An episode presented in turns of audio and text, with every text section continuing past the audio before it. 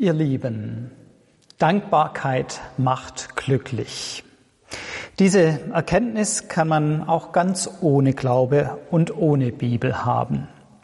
Wenn man im Internet nach diesen Worten sucht, dann bekommt man unzählige Ergebnisse, die nichts mit dem christlichen Glauben zu tun haben. Da gibt es viele Online-Magazine oder Nachrichten, welche Artikel zu dem Thema haben. Da gibt es Artikel von Krankenkassen, zum Beispiel von der AOK mit dem Titel Mit Dankbarkeit zu mehr Selbstwert. Da gibt es Personen, die Vorträge und Seminare zum Thema Dankbarkeit anbieten und damit Geld verdienen. Und wir finden auch wissenschaftliche Untersuchungen, die belegen, dass Dankbarkeit zu mehr Glücksgefühlen führt. Und auch so mancher nichtchristlicher Philosoph schätzt den Wert der Dankbarkeit. Cicero zum Beispiel sagte, Dankbarkeit ist nicht nur die größte Tugend von allen, sondern auch die Mutter von allen. Und der englische Philosoph Francis Bacon meint, nicht die Glücklichen sind dankbar, es sind die Dankbaren, die glücklich sind. Es scheint also eine allgemeine menschliche Erkenntnis zu sein, dass dankbare Menschen glücklicher sind. Das ist kein christliches Geheimwissen. Es ist ganz einfach nur ein logischer und offensichtlicher Zusammenhang. Und so ist es nicht verwunderlich, dass auch die Bibel weiß, dass Dankbarkeit und Freude zusammengehören. Am, ersten, am Ende des ersten Thessalonicher Briefes gibt Paulus eine Menge von Tipps und Anweisungen für die Empfängergemeinde. Und da schreibt er unter anderem in 1. Thessalonicher 5, 16 bis 18, Seid alle Zeit fröhlich, betet ohne Unterlass, seid dankbar in allen Dingen, denn das ist der Wille Gottes in Christus Jesus für euch. Ich denke, es ist ganz und gar kein Zufall, dass er hier drei Dinge miteinander verbindet.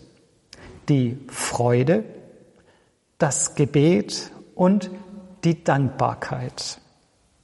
Ganz bewusst stellt er diese drei Dinge in einen engen Zusammenhang.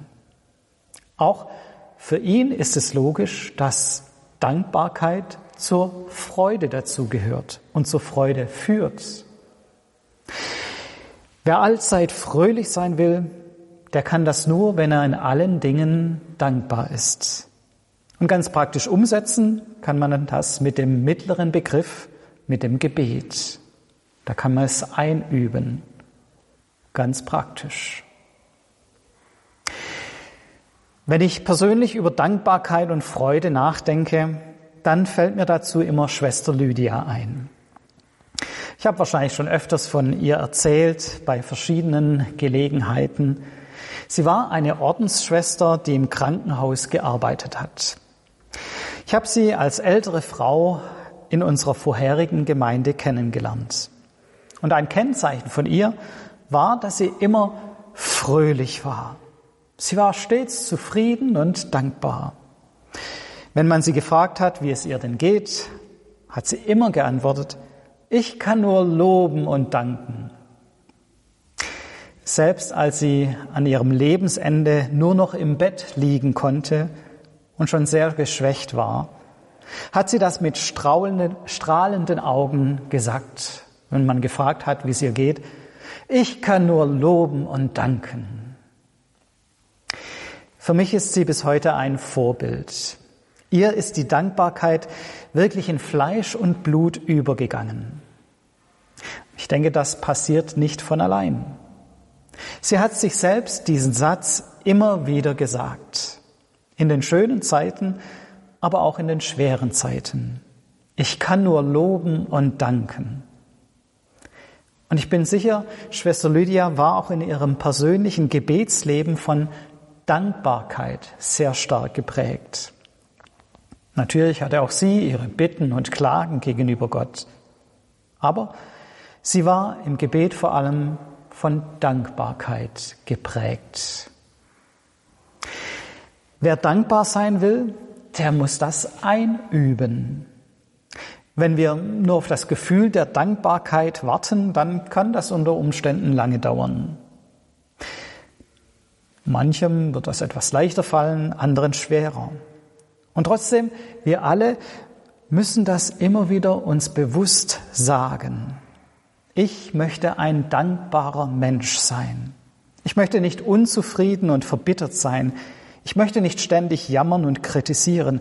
Nein, ich möchte dankbar und froh sein. Das muss man sich immer wieder sagen. Eine Hilfe zur Einübung kann sein, regelmäßig zu beten und im Gebet zuerst zu danken. Ich versuche das seit längerem zu praktizieren. Ich schaffe es nicht täglich, aber meistens habe ich dafür Zeit. Ich denke im Gebet an bestimmte Menschen immer wieder die gleichen und ich formuliere zunächst bei jedem und für jeden einen Dank. Ich bin dankbar für die Menschen, für die Gemeinschaft mit ihnen, dafür, dass ich sie kennen darf und dankbar für alles, was Gott ihnen geschenkt hat und schenkt. Diese positive und dankbare Sichtweise habe ich nicht automatisch. Ich muss mich immer wieder neu dran erinnern. Ich muss es immer wieder neu einüben. Aber ich bin überzeugt, dass dieses regelmäßige, dankbare Beten mich verändert und es in meinem Leben mir mehr Freude schenkt. Es ist manchmal ein Kampf. Manchmal habe ich keine Lust zum dankbaren Gebet. Manchmal vergesse ich es und bin ganz schnell wieder bei den Bitten und bei den Klagen. Aber das Regelmäßige, das Gewohnheitsmäßige, immer mit dem Dank zu beginnen, das hilft mir. Je öfter und regelmäßiger man etwas tut, umso eher geht es wirklich, wie bei Schwester Lydia, in Fleisch und Blut über. Und umso leichter fällt es einem dann, dankbar zu sein. Nun stellt sich aber auch die Frage, ob das denn wirklich geht und ob das überhaupt sinnvoll ist. Für alles dankbar sein, auch für die bösen und schlechten Dinge. Kann man das überhaupt? Muss man da nicht sehr viel Wut und sehr viele Fragen einfach hinunterschlucken, überdecken? Macht dann das Danken, wenn man nur dankt, auf Dauer nicht krank, weil man ständig etwas herunterschluckt und weil man vielleicht dann auf Dauer auch den Blick auf die Realität und auch auf das Böse und Schlechte in der Realität verliert, wenn alles nur schön und gut sein soll? Wir waren in der vergangenen Woche bei einer Beerdigung eines 18-Jährigen. Er war der Sohn einer befreundeten Familie und starb bei einem tragischen Autounfall. Er hatte gerade sein Abitur beendet und wollte nach den Ferien anfangen zu studieren. Soll ich jetzt dieser Familie sagen, sei doch dankbar, seht das Positive, wir merken, auch Dankbarkeit hat ihre Grenzen. Das ist auch das Problem bei dem sogenannten positiven Denken. Da muss ich auch bei den schlimmsten und unverständlichsten Erfahrungen das Positive in diesen Erfahrungen suchen. Da bleibt kein Raum für Ärger, Wut, Klage, überhaupt für negative Gefühle. Da muss ich mich selbst und die manchmal negativen Gefühle mit Gewalt verbiegen. Es ist darum wichtig, genau hinzuschauen, was Paulus uns im ersten Thessalonicher Brief schreibt. Er sagt nämlich nicht, dass wir dankbar für alle Dinge sein sollen, sondern er sagt, dass wir dankbar in allen Dingen sein sollen. Und das ist ein wichtiger Unterschied. Ich kann und soll nicht für alles dankbar sein. Es gibt auch als Christ Erfahrungen und Geschehnisse, für die ich nicht dankbar sein kann. Ich kann nicht dafür dankbar sein, dass dieser junge Mensch so früh aus dem Leben gerissen wurde. Die Klage, die Wut, der Ärger, die negativen Gefühle müssen ihren Platz haben. Deswegen gibt es ja in den Psalmen nicht nur Lob und Dankbarkeit, sondern auch viel Raum für Klage, Wut und Fragen an Gott. Es gibt mehr als die Dankbarkeit. Aber gerade die Psalmen machen dann auch deutlich, dass die Beter immer wieder darum ringen, trotzdem in allen Dingen zur Dankbarkeit gegenüber Gott zu finden. Oft kann die Dankbarkeit nur darin bestehen, dass die Beter wissen, in allem Leid und trotz allem Leid ist da jemand, der stärker ist, der mich festhält. Ich muss nicht dankbar sein für das Leid und den Schmerz, aber in allem leuchtet vielleicht doch die Hoffnung auf, dass Gott stärker ist und größer, dass er uns nicht allein lässt. Und dafür kann ich dankbar sein. Das ist der entscheidende Unterschied, der uns Christen zu einem Leben in Dankbarkeit helfen kann. Wir müssen uns nicht allein aus dem Sumpf ziehen. Wir müssen uns nicht allein durch positives Denken und positives Einreden in allem nur das Positive sehen zu müssen. Nein, wir haben ein Gegenüber. Wir haben jemand, zu dem wir auch mit Wut und Trauer kommen können. Wir haben jemand, der uns trägt. Jemand, der uns auch durch die dunklen Täler hindurch führt und begleitet.